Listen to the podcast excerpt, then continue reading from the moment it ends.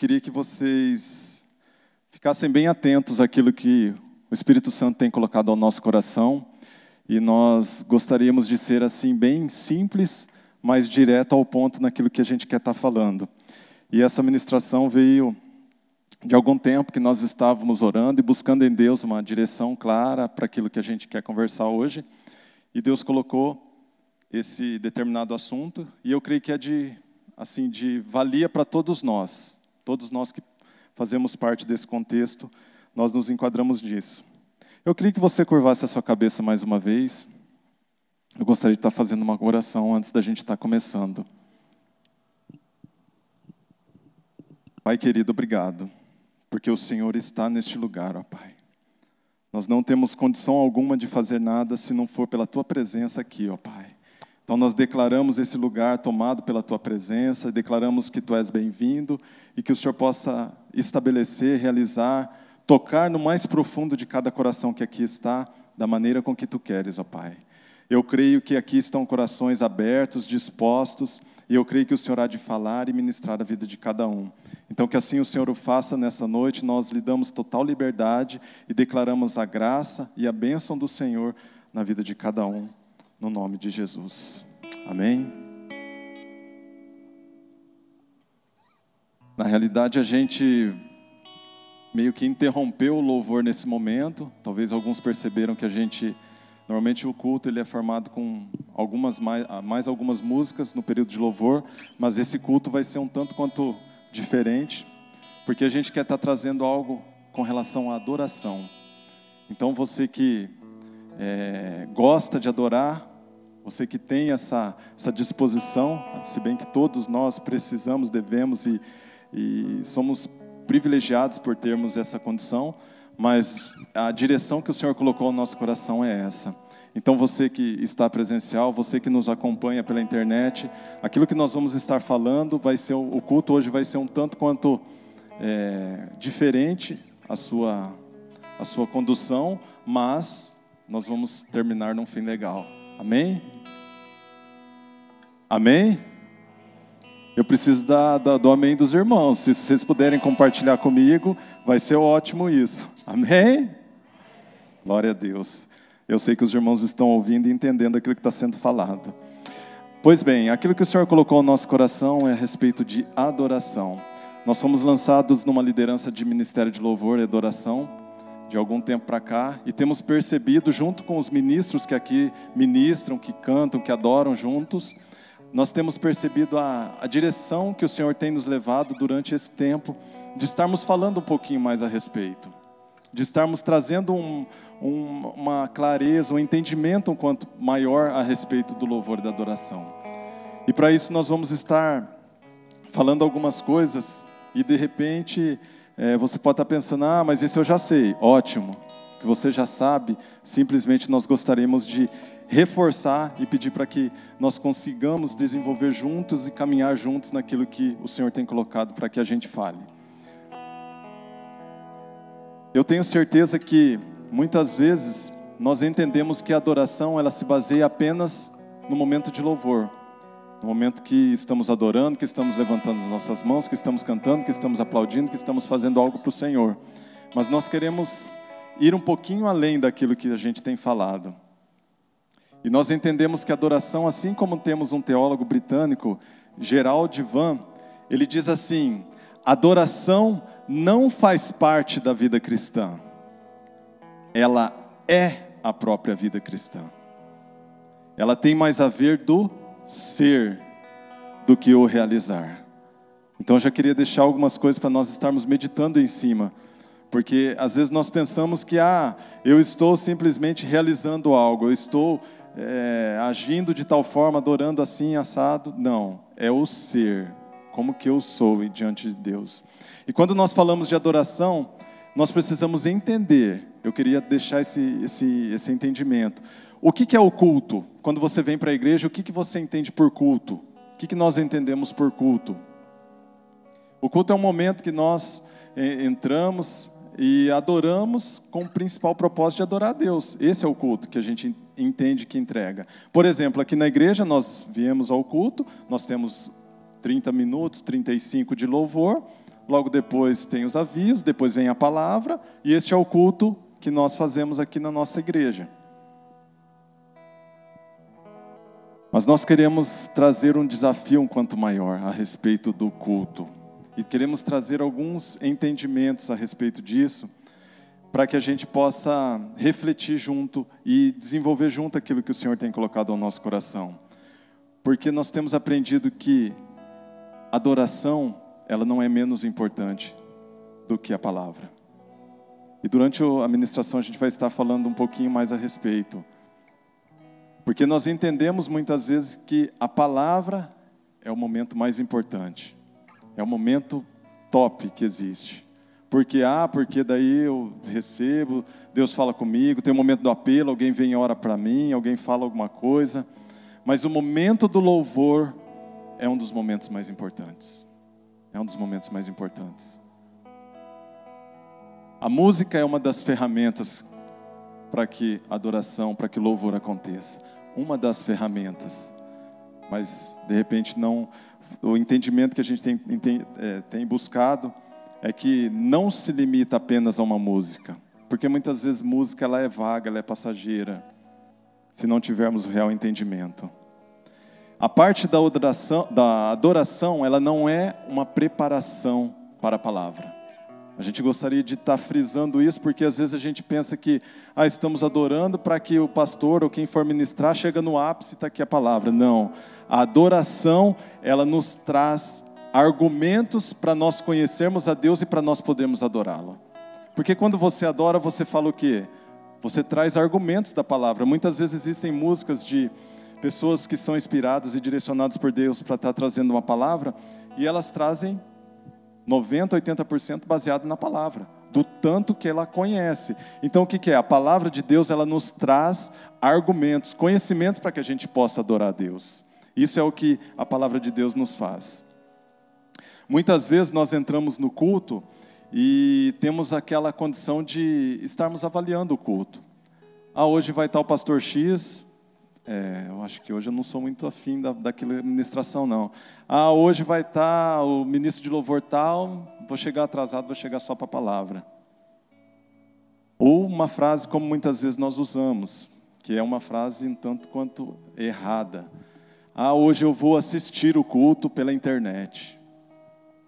Isso é um erro que nós cometemos e que nós precisamos estar atentos. Por quê?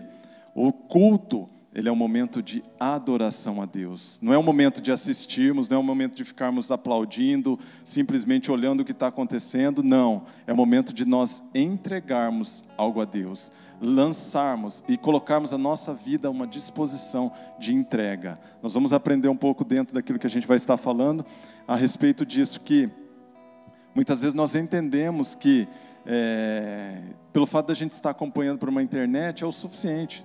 Se você estiver deitado na sua cama, às vezes, sem nenhum tipo de expressão ou de condição de estar cultuando a Deus, você está simplesmente assistindo algo que não vai fazer diferença na sua vida.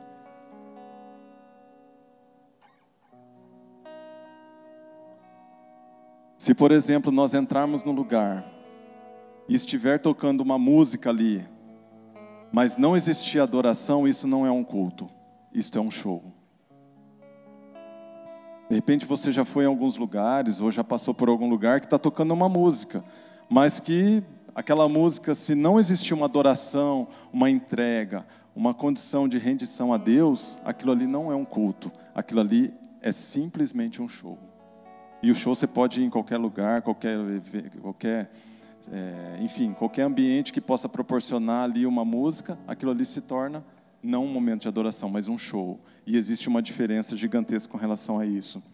No Antigo Testamento, nós percebemos o primeiro sacrifício, a primeira condição de adoração a Deus, eu acho que todos conhecem, eu só vou estar pincelando para que a gente frise isso muito bem. Mas foi quando Abraão, ele fez uma condição de entrega. Quando ele entrega seu filho Isaque. E ele fala para o seu servo, quando ele sobe naquele lugar, ele fala, o que, que é a frase que ele fala naquele versículo? Fique aqui, vamos ali adorá-lo. Por que, que ele falou isso? Por que, que ele falou isso? Às vezes a gente fica pensando, ah, mas ele não foi ali, ficou levantando as mãos, adorando a Deus, E muito pelo contrário, muitas vezes a gente pensa que o assistir o culto trazendo daquilo que foi falado, ah, vou pegar e olhar para Abraão e para, o sacrifício dele, e de repente olhar para aquilo que ele estava fazendo, ah, ele pegou o cutelo, nossa, como que aquela faca estava afiada, ele estava prestes. Isso é o assistir. Agora, o participar, o estar junto, o, o, o, buscar esse conceito de entendimento, de cultuar a Deus, é a participação, é a entrega, é o você estar rendido e lançado naquilo que está sendo feito. Então, não é simplesmente o fato de olhar e simplesmente admirar o que está sendo feito. Às vezes nós, vemos, nós viemos aqui na igreja e muitas vezes nós simplesmente ficamos assistindo o ministro, o guitarrista, o tecladista, o que está cantando, e simplesmente ficamos, às vezes, numa condição de inércia, sem expressarmos ou demonstrarmos aquilo que, aquilo que está no nosso coração. E o porquê? A, a adoração é uma condição de participarmos, de oferecermos e de entregarmos algo a Deus. Nós temos no dicionário o significado da palavra adoração que quer dizer reverência oferecida a um ser divino. Ato de expressar tal reverência. Considerar com extravagância e respeito, honra e devoção. Mas alguns escritores cristãos, eles têm definido a adoração da seguinte forma: Alfred Gibbs considera a adoração um fluir de coração grato que percebe o favor divino fluir de coração grato que percebe um favor divino. David Blucren diz que a adoração é a resposta do homem quando Deus revela a si mesmo. São alguns pensadores, alguns teólogos cristãos que trouxeram isso. Judson Cornwell define a, define a adoração como o amor respondendo ao amor. Imagina isso? quanto que o amor que Deus derramou por nós e quanto de resposta de amor nós estamos respondendo a Ele. Imagine esse, o que é adoração, isso é uma das definições. Adorar a Deus é atribuir a Ele o supremo valor, pois Deus é digno de toda a nossa adoração, de todo o nosso louvor. Amém? Eu creio, eu creio nessa, nessa condição de adoração que nós precisamos estar. Amém? Boa noite. Nós vamos estar usando como texto base é, o livro de João, no capítulo 4, do verso 7 até o 26. Se você quiser acompanhar aí com a gente, é o texto que fala da mulher samaritana. João 4, do 7 ao 26. Então diz assim: Nisso veio uma mulher samaritana tirar água. Disse-lhe Jesus: Dê-me um pouco de água. Os seus discípulos tinham ido à cidade comprar comida. A mulher samaritana lhe perguntou: Como o Senhor, sendo judeu, pede a mim, uma samaritana, água para beber? Pois os judeus não se dão bem com os samaritanos. Jesus lhe respondeu: Se você conhecesse o dom de Deus e quem lhe está pedindo água, você lhe teria pedido e ele lhe teria dado água viva. Disse a mulher: O Senhor não tem com que tirar a água, e o poço é fundo. Onde pode conseguir essa água viva?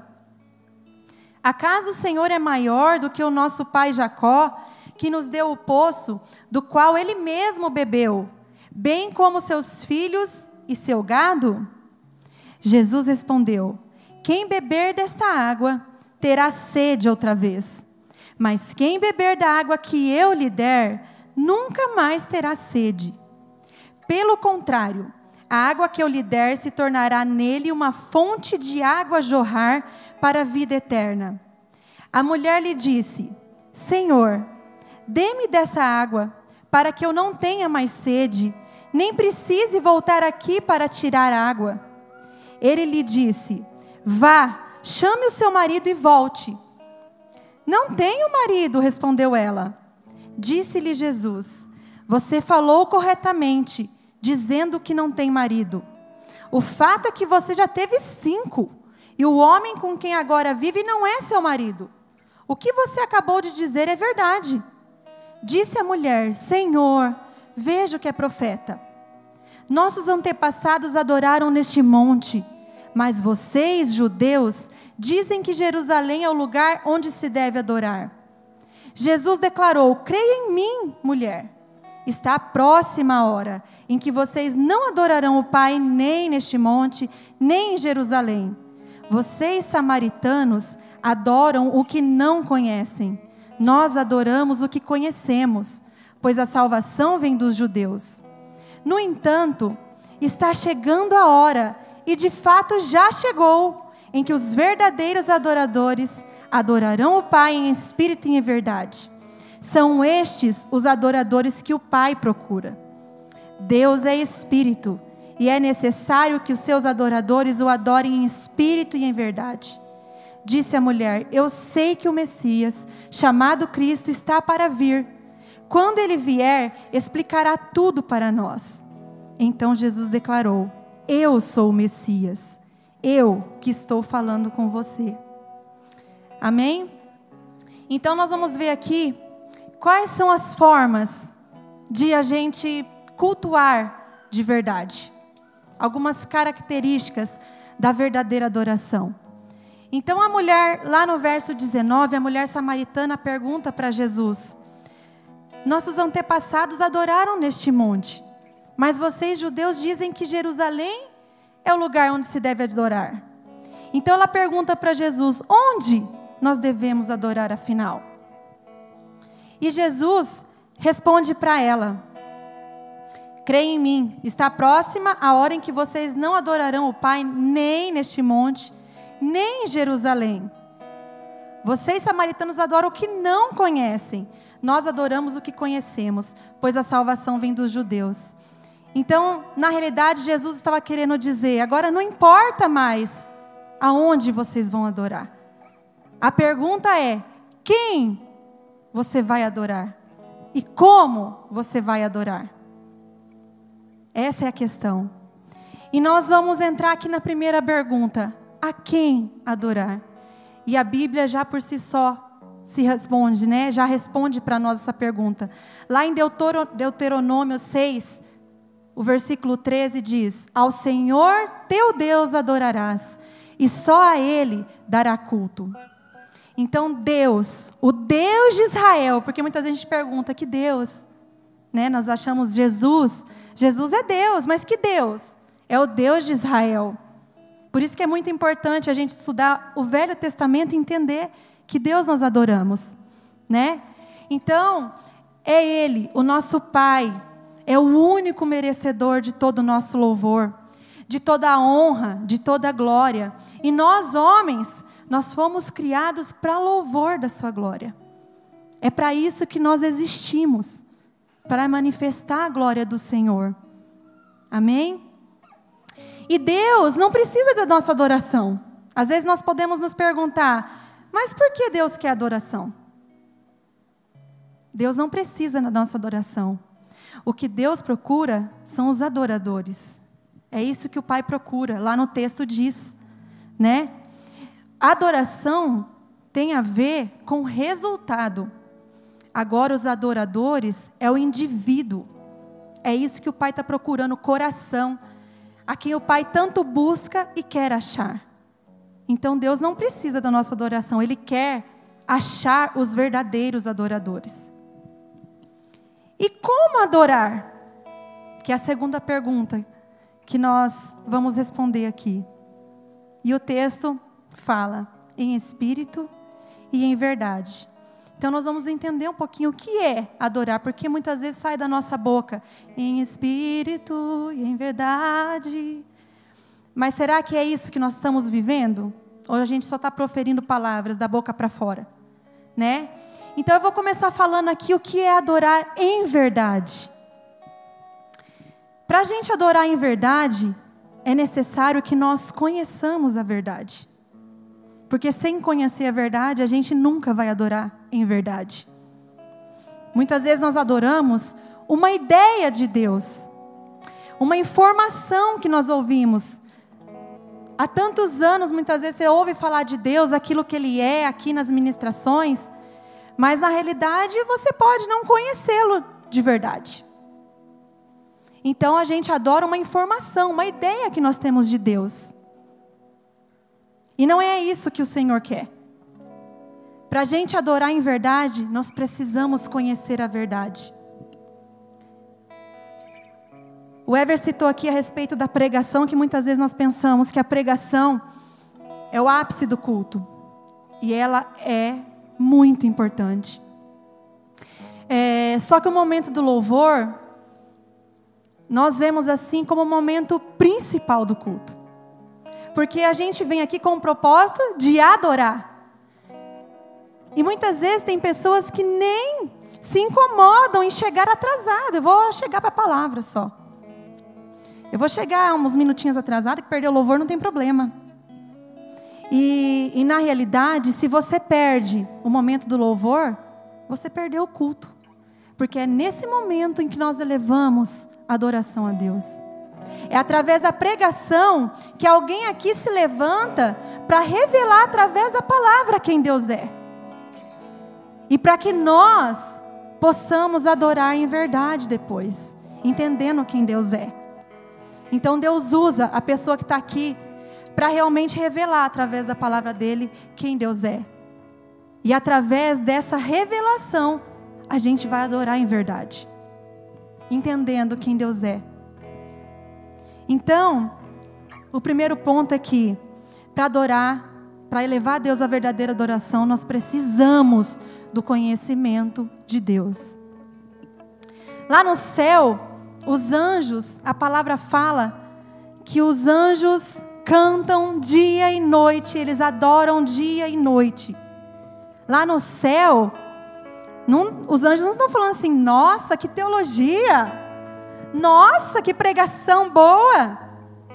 Mas eles estão vendo eles estão contemplando, e de dentro deles começa a fluir, depois de ver tamanha grandeza, tamanha glória, de dentro deles começa a fluir santo, santo, santo.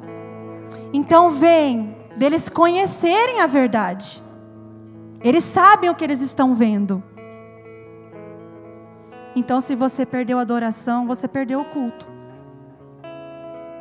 Se você não gosta do período de adoração, você não vai gostar do que está rolando lá no céu, nesse exato momento.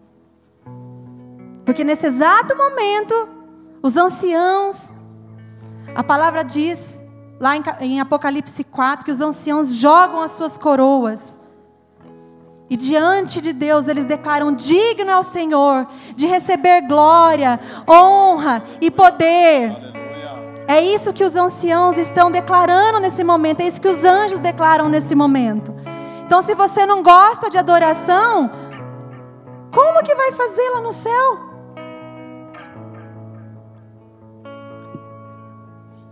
Quando Jesus chamou os discípulos, quando ele sai para chamar os discípulos, ele fala: joguem suas redes e sigam. E a palavra de Deus fala que imediatamente os discípulos largaram tudo.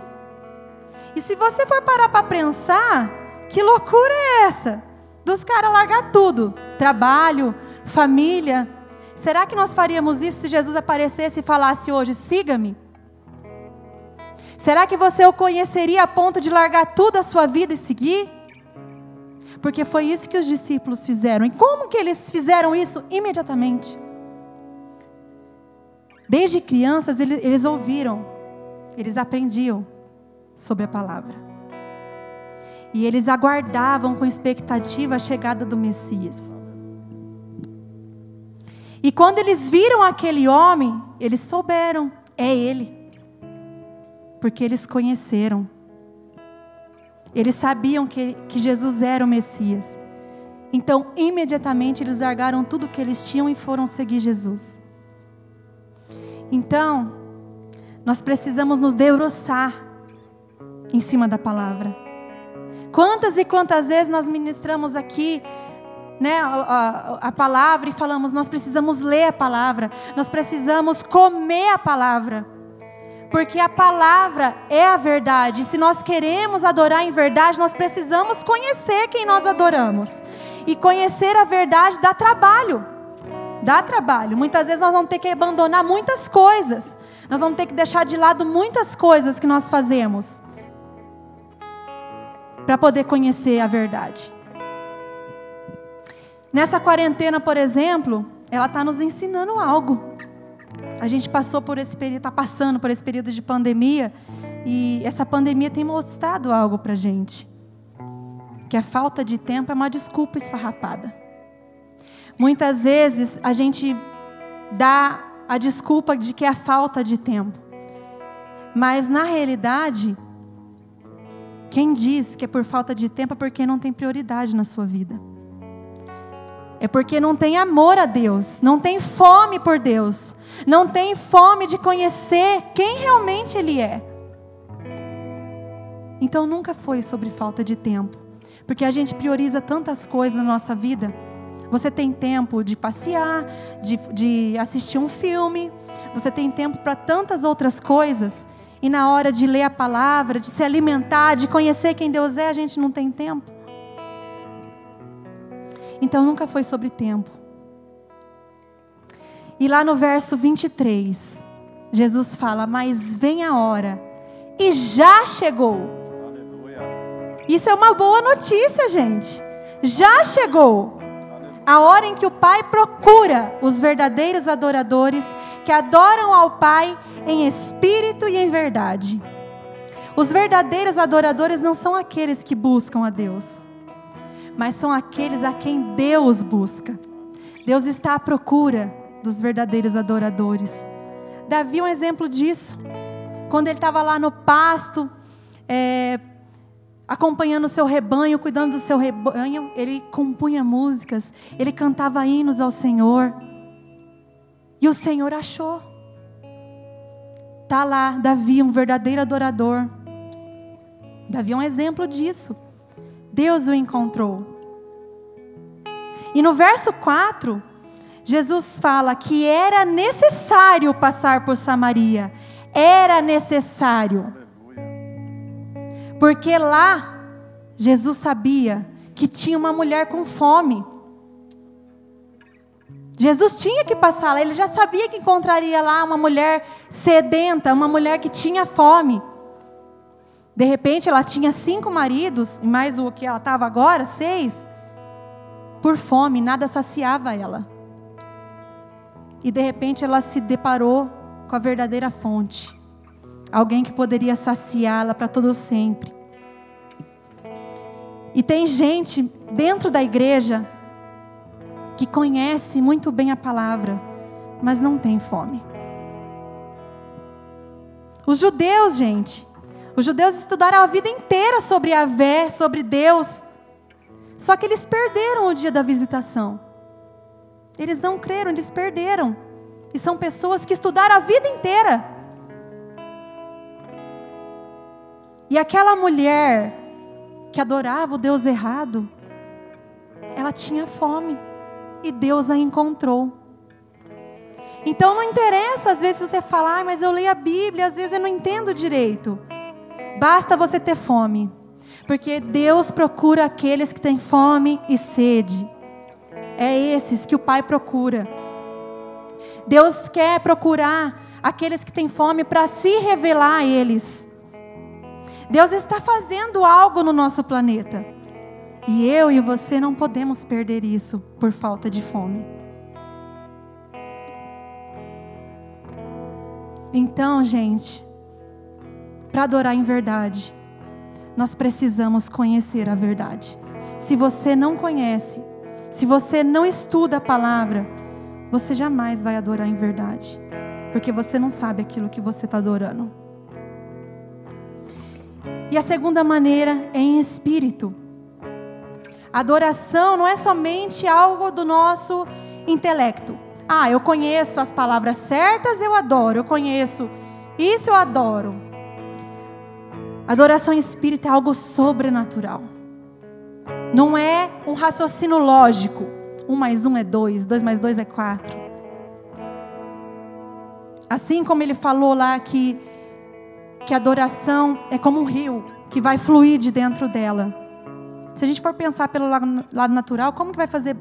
Né? Às vezes ela vai com uma fome assim, do tamanho de um copinho, uma sede do tamanho de um copinho, e como que isso vai se transformar em um rio?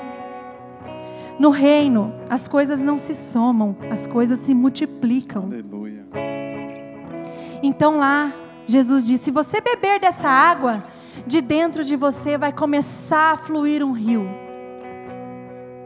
Uma fonte que começa a jorrar de dentro para fora. Por isso que é em espírito. Acontece aqui de dentro das nossas emoções, mexe com a gente. Não dá para um torcedor do Palmeiras, do Corinthians, a um torcedor ser mais intenso do que nós.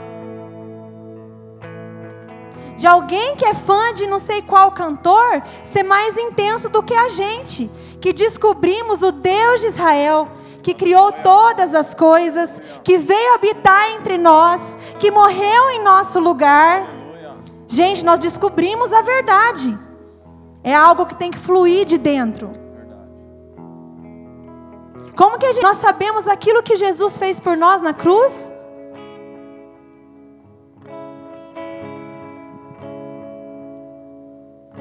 Você sente algo às vezes nos momentos da adoração aqui, algo tremer dentro de você, algo muitas vezes você sente um arrepio, diversas manifestações. Por quê? Porque é em espírito. Você sabe por que os verdadeiros adoradores adoram ao Pai em espírito e em verdade?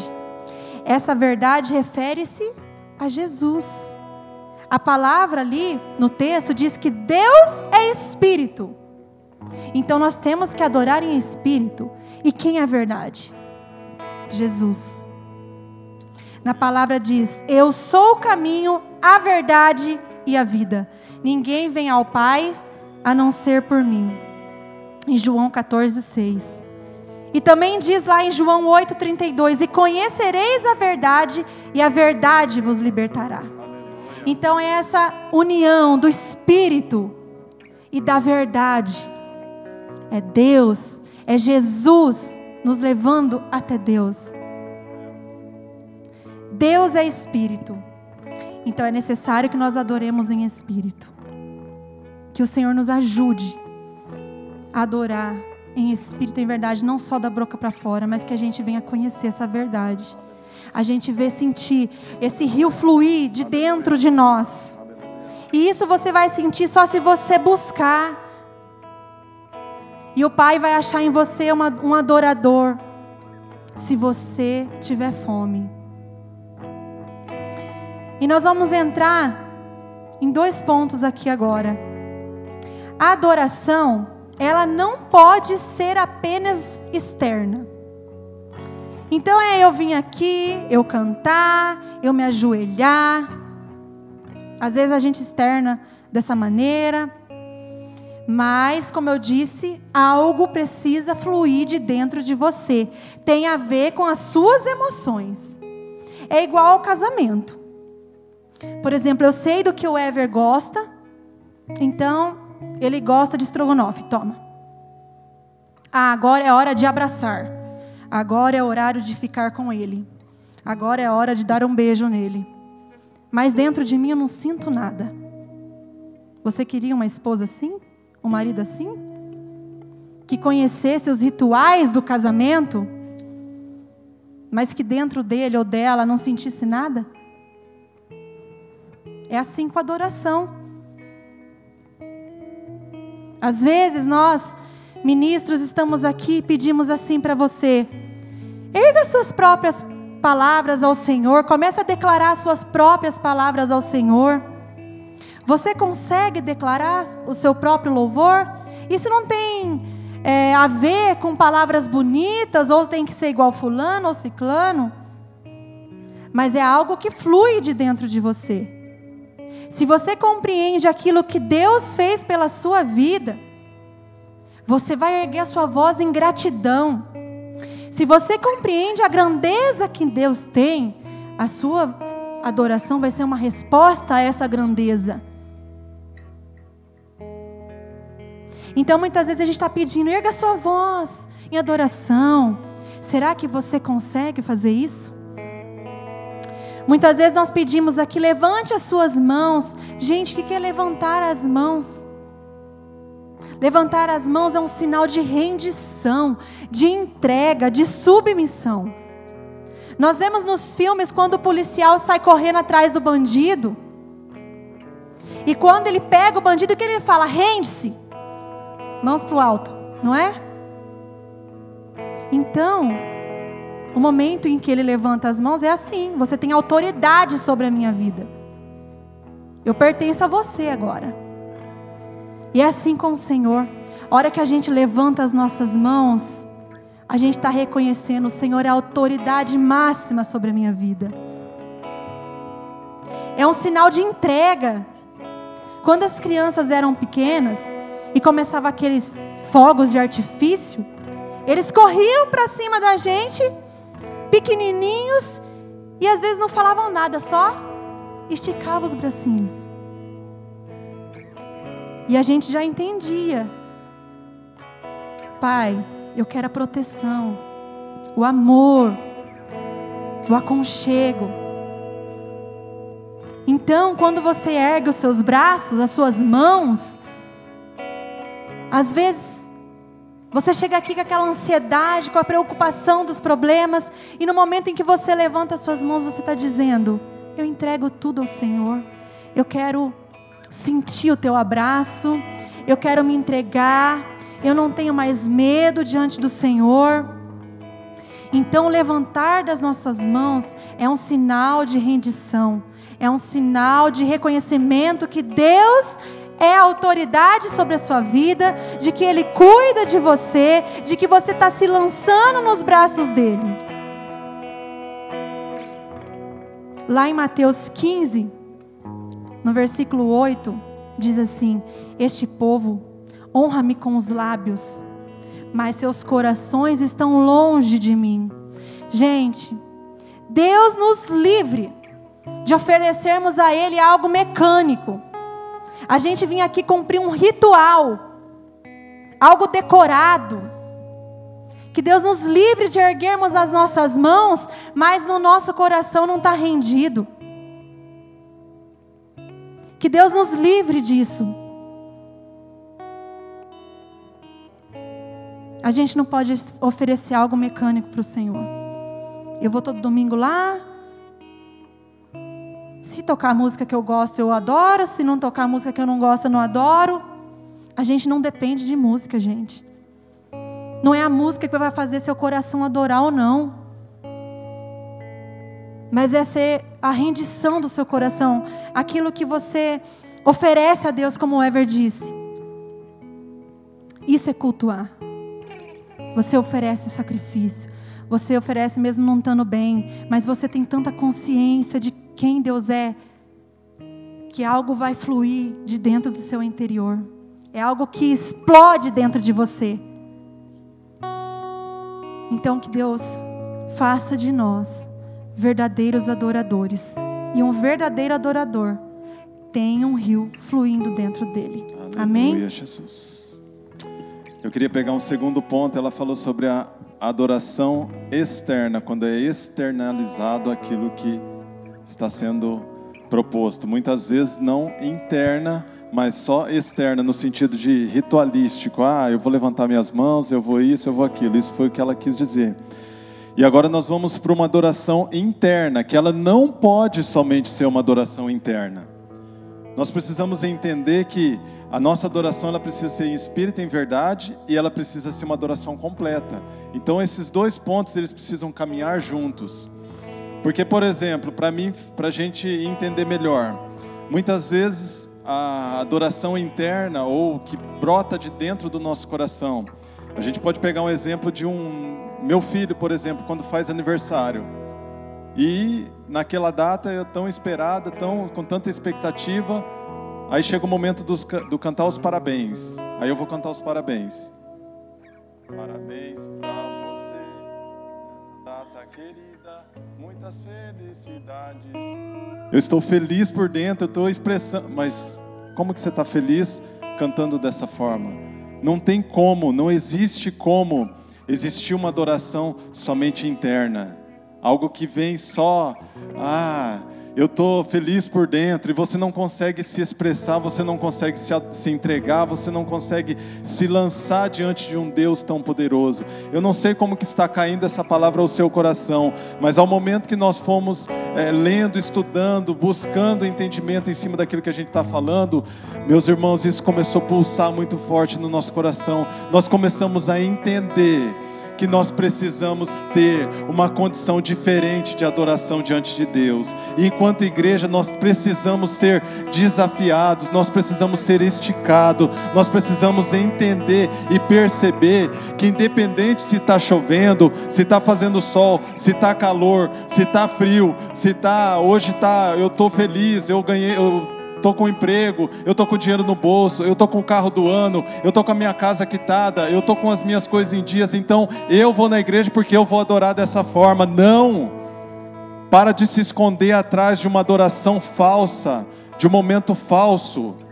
O Senhor espera de nós uma adoração constante, uma adoração que ultrapassa uma condição pela qual muitas vezes nós achamos que devemos dar uma resposta para Ele a resposta por aquilo que o Senhor já nos fez, nós podemos executá-la durante o resto das nossas vidas. Se nós passarmos como ela mesma, como ela mesma comentou, o resto das nossas vidas, assim como os anjos nos céus já têm feito e continuarão fazendo, e assim quando nós estivermos junto a Ele, nós também vamos ter essa condição de expressão isso é uma coisa que assim tem pulsado ao nosso coração, porque muitas vezes nós só conseguimos entregar ou expressar ou externalizar alguma coisa quando a gente ganhou algo, quando a gente tem um benefício próprio.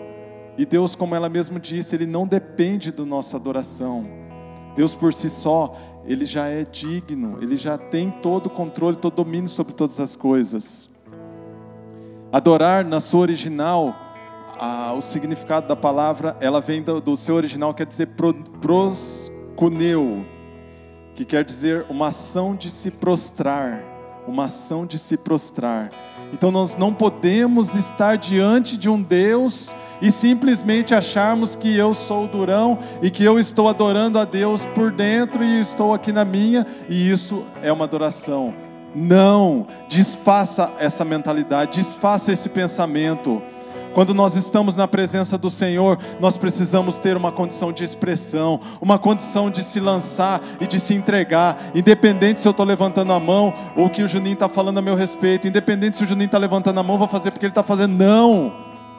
Eu estou fazendo porque eu entendo o real e o importante sacrifício necessário, valioso, enfim, é, daquilo que Jesus já fez por mim. Nós precisamos entender que nós somos uma resposta de adoração àquilo que Deus já fez, aquilo que Jesus já fez. Não que você tenha que esperar receber uma bênção para você poder adorar. Não existe isso. Em Mateus 4, Jesus foi levado ao deserto para ser tentado, e ele passou pelas tentações lá, mas eu gostaria de citar apenas uma das tentações, onde Jesus traz uma. É, Satanás, ele traz uma tentação para Jesus, mas que ele fala algo assim que eu achei é, interessantíssimo. Porque Satanás, é, ele coloca assim para Jesus: Se prostrado me adorares. Por que, que Satanás fala isso para Jesus? Primeira coisa, ele conhecia Jesus, porque ele era um anjo caído que adorava a Deus nos céus. Então ele conhecia a quem, com quem ele estava falando, ele sabia que Jesus ele era o Messias. Então ele não iria pedir algo que de repente não fosse algo que fizesse a diferença. Então, qual a importância do estarmos prostrados? Não somente internamente, por dentro, eu estou prostrado, eu estou rendido, não, mas de repente uma condição de se render. Se prostrado me adorares. Por que, que Satanás queria que Jesus se prostrasse diante dele? Por quê? Ele não poderia simplesmente falar, ah, o verdadeiro entendimento. Nós temos que aprender a nos entregarmos, a nos lançarmos. Como eu disse, eu não sei como que isso cai no seu coração, mas ao meu coração mexe muito porque nós precisamos aprender e entender a nossa condição de adoração. De repente, não se limitar somente no levantar de mãos, no cantar, no aplaudir, mas se prostrar, se entregar. Quando muitas vezes nós olhamos para uma pessoa expressiva, como uma, uma expressão muito grande, de repente a gente só fica do lado falando: nossa, ela está querendo se mostrar, está querendo se exibir. Não é isso. Muitas vezes essa pessoa que está expressando aquilo que ela está é, mostrando, é, se entregando e declarando para Deus, é porque ela entende da onde ela foi tirada. Se você entende de onde você foi tirado, você adora. Você não se limita, você não se prende, você não se restringe, você não fica preso a uma condição de achar: ah, mas o que, que a igreja, o que, que meu irmão, o que, que a pessoa vai, do meu lado vai pensar a meu respeito? Nós precisamos entrar nesse entendimento, precisamos nos lançar, nos expressar e entregar essa verdadeira adoração a Deus. Se você reparar aqui na igreja, tem pessoas expressivas, como pastor aqui, pastor Luiz Cláudio, se você olhar para eles quando eles estão no momento de adoração, você fala, ah, eles estão possuídos pelo Espírito. Justamente é isso que nós precisamos estar, possuídos, entregues, lançados, enfim, nos expressarmos, dançarmos, nos alegrarmos, porque nós estamos entregando uma adoração a Deus. Eu não vim aqui para assistir, eu não vim aqui para ver o que, que vai ser tocado, mas eu vim aqui para entregar. E quando a gente tem um real, um real encontro com Deus, assim como Isaías 6, quando Isaías teve um encontro com Deus, ele cai no chão e a condição dele de tamanha grandeza de Deus é de ficar como morto, porque existe uma presença, existe uma condição daquele que se coloca diante de Deus que não tem como humanamente falando você permanecer na mesma condição. Nós precisamos trazer isso para nós. Quando nós estamos na presença do Senhor, não tem como a gente continuar na mesma condição, não tem como você continuar sendo o mesmo. Você precisa entender, a, a, a entender na, na condição de adoração, de que nós precisamos nos lançar e nos entregar nisso.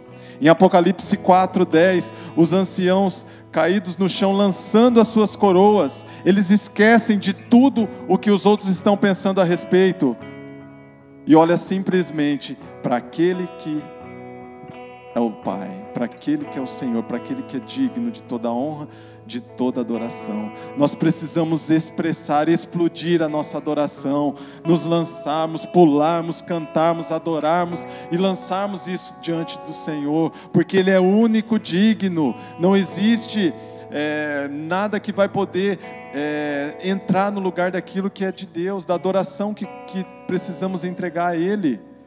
Por mais, assim como entendemos no, no, no, texto que a Patrícia leu, aquela mulher já tinha cinco e o sexto marido, ela não estava conseguindo encontrar satisfação em nada. E a satisfação só é encontrada quando nós encontramos, quando nós entregamos, quando nós nos lançamos em adoração a Deus. Você pode ter vários carros, você pode ter casa, você pode ter dinheiro, você pode ter, ter uma condição satisfatória em vários, várias áreas da sua vida, mas a sua vida só vai ser completa quando você encontrar aquele que te satisfaz na sua totalidade, aquele que te satisfaz por completo, aquele que completa a sua vida e que não deixa nenhum espaço para nenhuma outra coisa tomar lugar daquele que é de Deus. Nós precisamos entender. Como que nós sabemos se nós estamos adorando de verdade? Se nós estivermos adorando de verdade, nós somos transformados. Oh, glória a Deus. Nós somos transformados. Não precisa as pessoas ficarem procurando alguma coisa para achar, ah, essa pessoa adora. Não. Os nossos frutos, a nossa transformação, a nossa condição de nos tornarmos mais parecidos com Jesus, vai falar por si só. Eu não preciso falar, ah, o Juninho ele está adorando muito, porque, ah, porque ele pula, porque ele levanta a mão, porque ele canta, porque ele fica rouco quando ele está louvando. Não mas porque os seus frutos, os seus frutos estão demonstrando, e ele está sendo transformado de glória em glória. Nós precisamos entender que isso nos faz também ser libertos de todo pecado, de todo tipo de situação que possa tentar nos atingir em questão de pecado. Existe uma condição, muitas vezes, nessa situação de adoração, que muitas vezes nós pensamos, se você for analisar, por exemplo, lá em casa, se o Davi está tudo sujo e ele precisa tomar um banho, como que eu sei que ele tomou um banho ou não? Como que eu sei isso? Porque muitas vezes o que, que nós pensamos? Ah, o Davi, ele tem um ritual para tomar banho. Ele chega no banheiro, ele pega a esponja, pega o shampoo, se molha, se ensaboa, se lava e tal. Mas de repente ele não está numa sujeira tão aparente, seja um dia normal. Que às vezes o, O anormal é muitas vezes estar tá muito sujo em extremo. Mas ele está num dia normal. E ele chegar para mim e falar assim: pai, eu já tomei banho. E de repente ele pode trazer essa informação para mim. Mas como que eu sei que ele tomou banho? Como que eu sei? Quando ele está limpo. Muitas vezes nós não, não percebemos ou não entendemos se uma pessoa está limpa ou não, porque nós não, porque a pessoa em si só, ela não se lavou, ela não teve essa condição de tomar o banho. Um outro exemplo que a gente pode entender, como eu sei que o Davi, estou usando ele bastante, ou a Patrícia, como eu sei que eles almoçaram hoje? Como eu sei?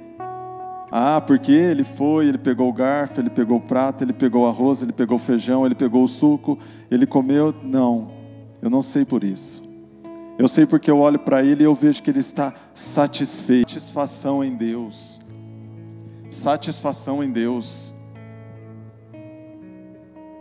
Às vezes nós achamos que pelo fato da gente estar passando por N problemas, N situações, que eu não quero citar porque cada um existe e convive com a sua, mas que de repente você não consegue encontrar satisfação porque você está olhando simplesmente para aquela condição.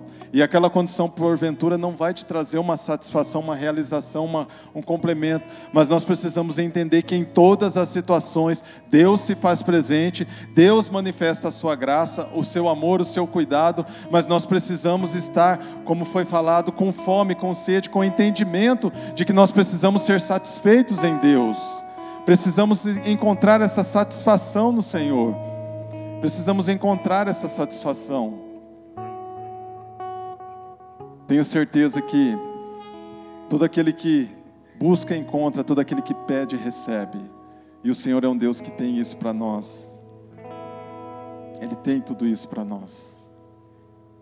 Não adianta a gente pensar que é, tudo aquilo que a gente possa conquistar nessa terra vai preencher aquilo que vem do Senhor. Não. O Senhor é aquele quem vai nos preencher. E como foi falado, como foi dito, nós precisamos expressar, expressar essa adoração. Chegou a hora, já é a hora, como diz no versículo, em que os verdadeiros adoradores, em que o Pai procura os verdadeiros adoradores. Por que, que a gente entende que o Senhor passou naquela cidade para encontrar com aquela mulher. Eu tenho certeza que o Senhor passou nesta noite, neste culto, neste lugar, para se encontrar com a sua vida, para se encontrar com você, para declarar que hoje o Senhor está buscando o seu coração. O Senhor está buscando o seu coração para ver, para entender a, a, resposta que você vai dar para Ele. Uma resposta de uma adoração extravagante, de um louvor que toca os céus, de uma expressão que vai ministrar, que vai encher esse lugar. A igreja, ela pode sim se mover de várias formas, mas eu creio que a maior forma que ela tem de se movimentar é quando a igreja se coloca e se lança em adoração. Eu creio que ela tem o poder de movimentar e de mexer com os céus através daquilo que ela manifesta. Isso compete a mim, compete a você.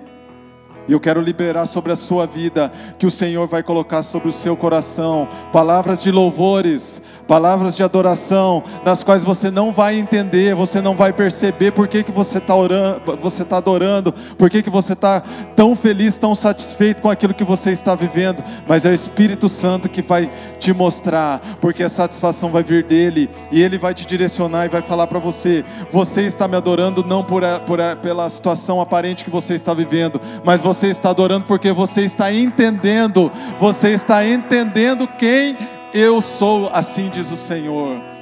Eu creio que o Senhor tem isso para você. Não se prenda, não se limite apenas às situações adversas que você passa. Se prenda ao Deus que criou e que tem o domínio sobre todas as coisas. O Senhor tem isso para você, o Senhor tem isso para nós. O Senhor tem isso para nós. Nós estamos passando, como nós comentamos aqui, no momento de pandemia na qual nós, se não a maioria das pessoas foram atingidas com isso, mas assim, nós queremos trazer um testemunho particular nosso de quão abençoado nós fomos nesse tempo. Quão abençoado nós fomos nesse tempo.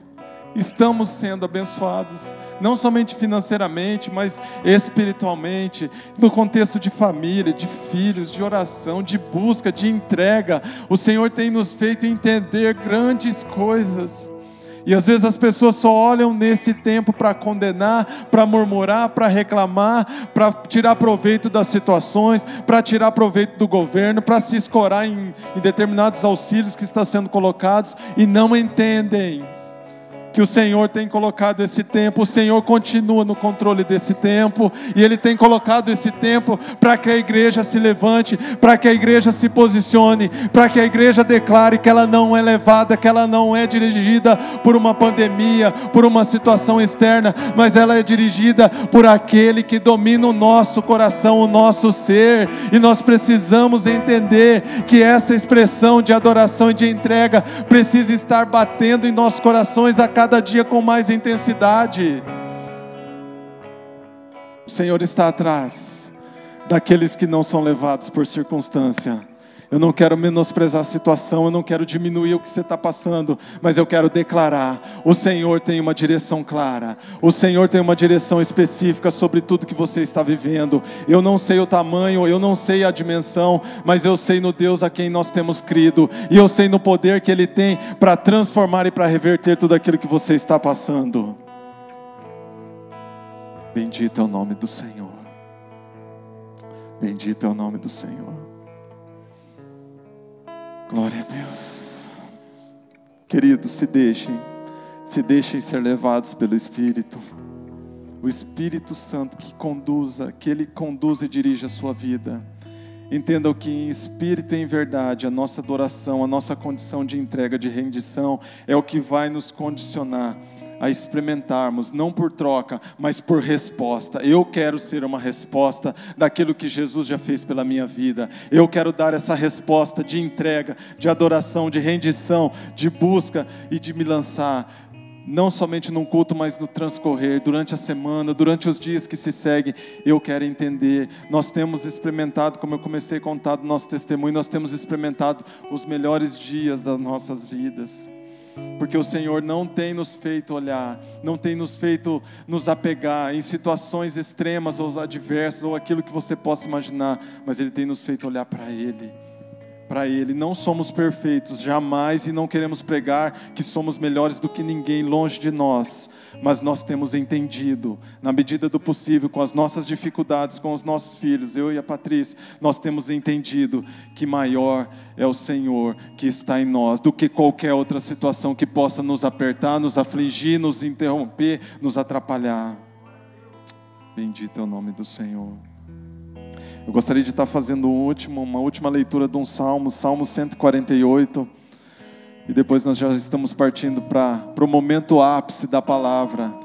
Se você está esperando uma, um apelo, um ápice, não. Nós vamos ter agora um segundo momento que vai ser o momento da adoração. No momento que você vai ter a oportunidade, o privilégio de você estar se expressando, de você estar se lançando, de você poder estar começando um processo novo na sua vida de se entregar.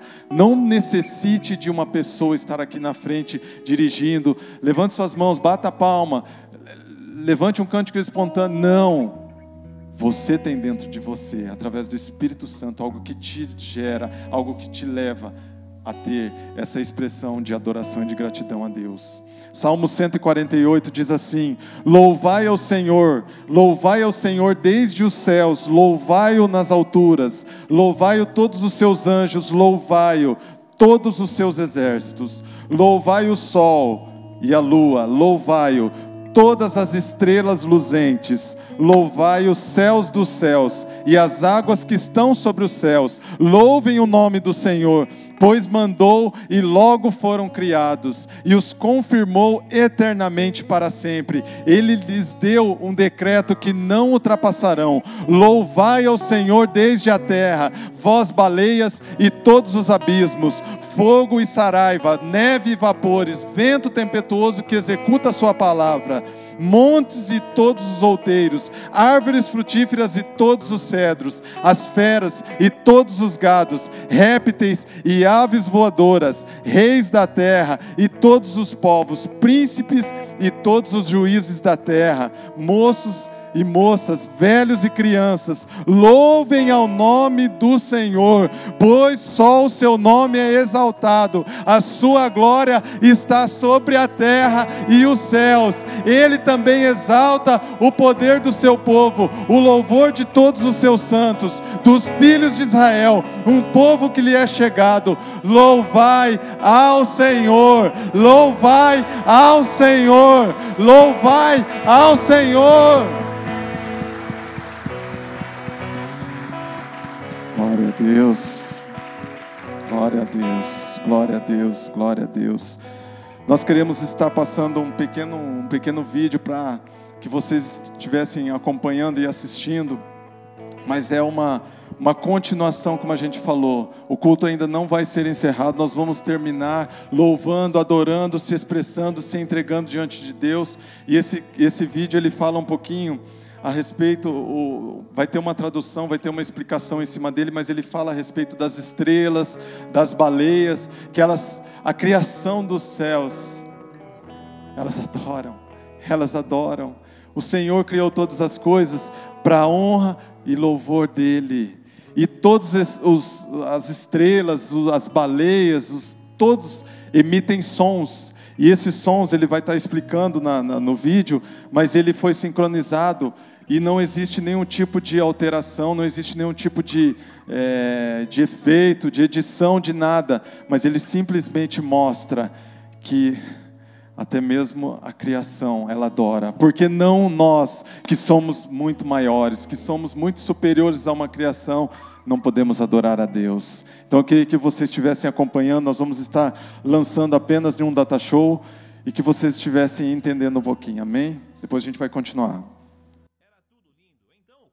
conversar com meu amigo. Eu queria saber tudo sobre as baleias, como chegaram até aqui. Como elas conseguem vir para o mesmo lugar e ter os seus filhotes? E como sabem a hora certa para isso? E foi aí que ele me disse que as baleias também se comunicam e cantando. E foi nesse momento que, com o Salmo 148 ainda bem fresco dentro de mim, eu disse a ele: sim, elas cantam. Então fui verificar que tipo de música elas cantam. Então fiz uma rápida pesquisa online e eu pude encontrar as canções das baleias e eu quero mostrar para vocês, porque eu sei que morando aqui em São Paulo, talvez vocês nem saibam onde fica o oceano. E é por isso que eu trouxe o exemplo. Escutem.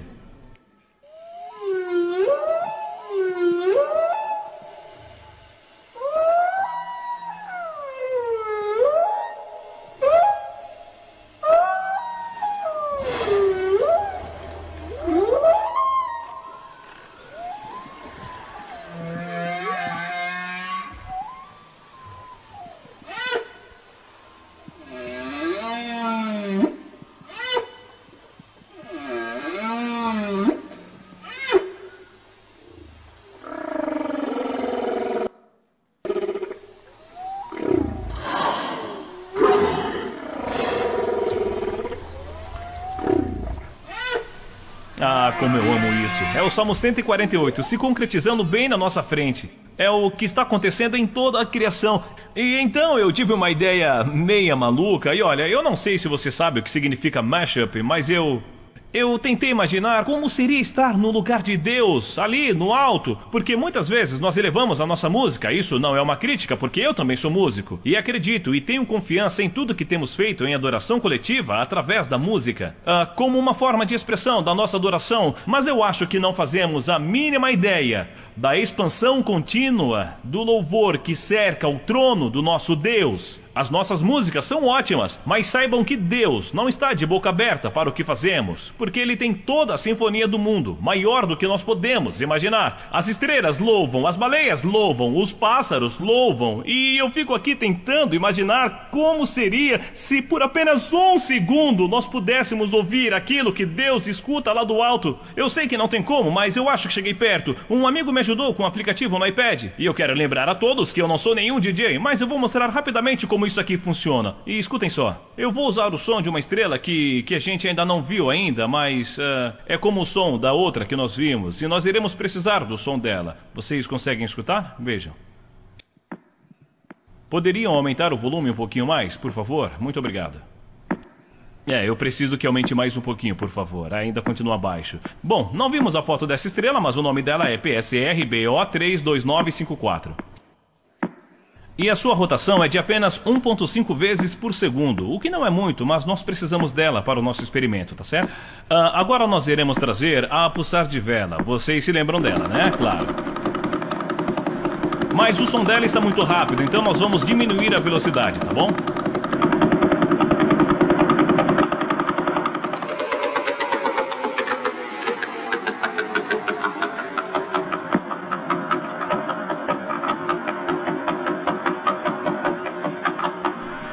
Esta versão é inédita. É apenas o som de duas estrelas, mais devagar. E eu a sincronizei. Eu sei que vocês não são uma plateia muito descolada. Eu sei muito bem onde estou, mas o som é gostoso, não é? E eu também sei que tem gente querendo entrar no ritmo, mas está na dúvida se é permitido num evento tão tradicional. Então deixe o Espírito Santo agir. Mas não é legal? São apenas duas estrelas pulsar. Agora vamos inserir as estrelas milissegundas, aquelas que vimos por último. Olhem só.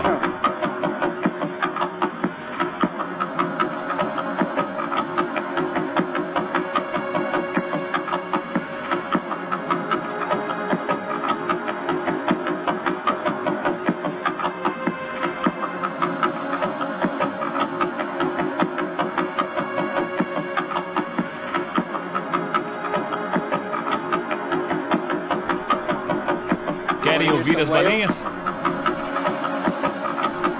As baleias que eu mostrei para vocês, sem edição e sem nenhum tipo de modificações.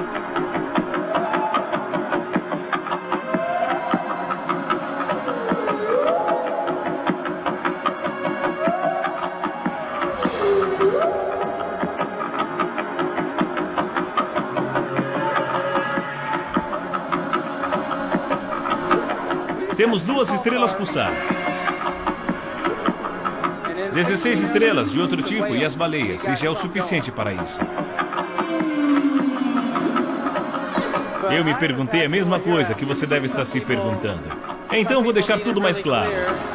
O que elas estão cantando? Fizemos um teste. E quero que saibam que isto não foi editado. Apenas colocamos em cima. Então veja o resultado. Talvez seja esta música que elas estão cantando.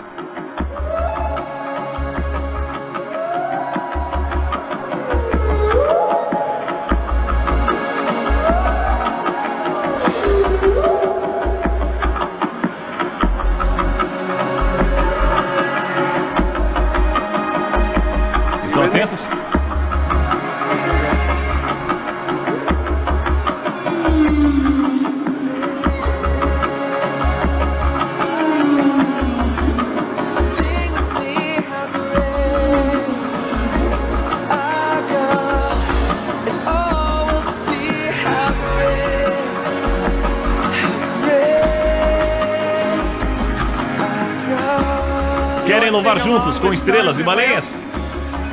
Vamos cantar junto? Vamos, vamos nos colocar em pé.